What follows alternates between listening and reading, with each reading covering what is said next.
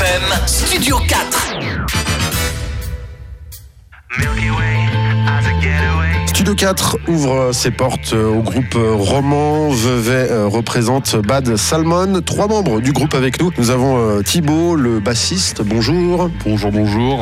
Arthur, le chanteur euh, guitariste. Bonjour. Bonjour, bonjour.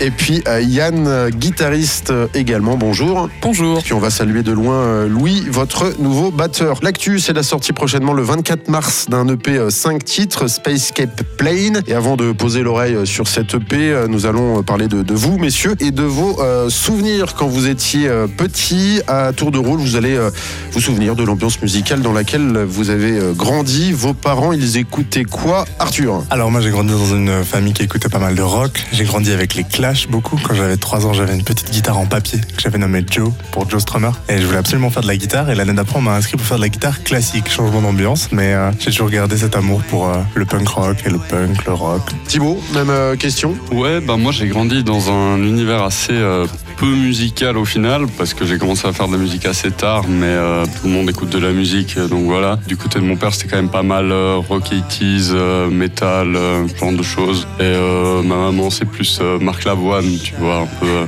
un peu le délire. J'adore Marc Lavoine. Hein. On le salue s'il nous écoute. Ouais, bien sûr, salut Marc.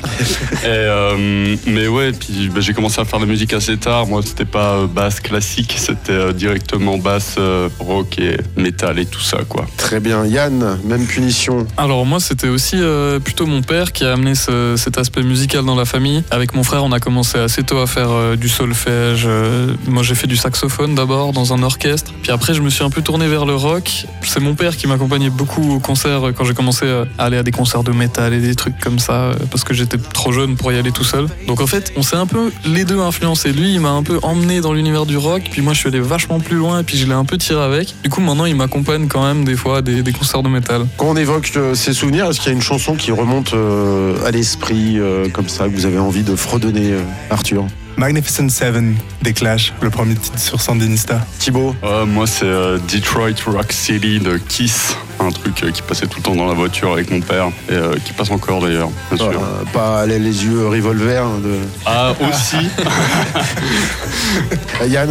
Moi, j'ai, euh, c'est un petit peu différent. C'est Break Stuff de Limbiskit qui revient. Je sais pas exactement pourquoi. C'était pas forcément un des premiers trucs que j'ai écouté, mais quand j'essaie de me souvenir de, de mes souvenirs, c'est celle-là que je pense que c'est celle que j'ai le plus écoutée. Le groupe euh, Bad Salmon dans le studio 4 pour euh, nous présenter euh, votre EP Spacescape Plane. Il est temps d'en écouter un extrait. Alors Arthur, Alors, bah écoute, je vais commencer avec le premier titre de l'EP qui s'appelle Antimatter. C'est la balade de l'EP. C'est un rock opéra, un space opéra aussi. Et on avait envie d'avoir un, un son qui puisse bien débuter et mettre en action la storyline. Et elle est très mellow.